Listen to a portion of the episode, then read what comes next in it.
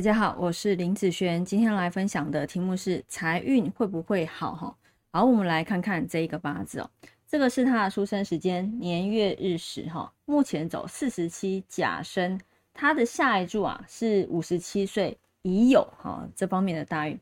我们先来看看他目前的这个八字，这个八字来讲哦，他是没有财的八字哦。我们今天要来看财运，没有财的时候，我们也会以食伤来当做。他的财，以这个八字来讲，好，他的食伤在哪里？好，我们来看一下他的食伤。好，在这个部分，以天干的这个甲来说，哈，天干的甲，它就会变成甲己合，然后土生金的部分。所以你看，天干的甲哦，其实走到了这个食伤，对他来讲，其实效用并不大。那以地支来讲呢？地支来讲，哈，有一个辰酉合，然后卯戌合金的部分。地支来讲，这个卯对他来讲效用也不好，所以其实到了四十七岁这个大运，他的财运会变好吗？对我来讲，这个八字的财运并不好，好，并不好啊。那五十七岁呢？五十七岁走乙的时候，啊，这个也是他的食伤嘛，变成了一个啊乙庚合的部分，所以其实下一个大运来讲，他的财运也没有办法让他变好。对我来说，这个八字的财运其实是。没有很好的。今天我们的八字哦，财运没有来帮忙的时候，难道我们今天就饿肚子吗？什么事都不要做了？当然不是嘛，哈。它有它的优势和劣势的部分。在我来说，我觉得可以去发现它的优势，而是它的八字啊，在官来讲，官煞来说，其实算是不错的。官煞来讲，不错的人可以用什么样的方式去帮自己的财运变好？好，一般来说，哈，可以。走有关于像研究方面的，好，或者是好，有些人他去补学历，为什么补学历他会变好？为什么？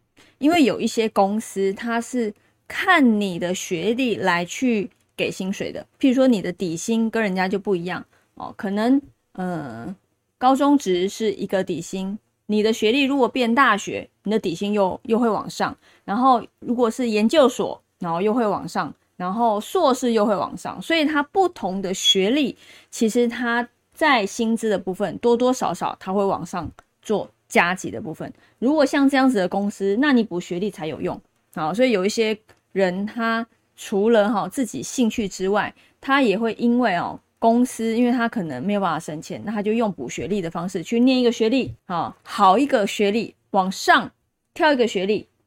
那他的薪水就会再多加一点，或者是有一些用证照来去做加薪。有的公司他其实很重视好哪方面专业的证照，那你拿到了这个证照之后，你的薪水又会再往上加。啊，有些人是直接加薪水，有些人是加每一个月的。哦，算是奖金的部分，好要看公司，要看公司，但是这样子的公司也有，哦，因为你的证照拿到了，你的薪水又多加了多少钱，好，那如果这样子的公司，这个好也才有用嘛，对不对哈？所以用这方面也可以，好，或者是比较单纯的升官来去做加薪，但是这个升官呢，必须是这个公司是有一个比较大一点的公司，可以让你往上升的。如果是像很小的公司，上面根本就没有升迁的机会，这个部分当然就没有办法行得通啊。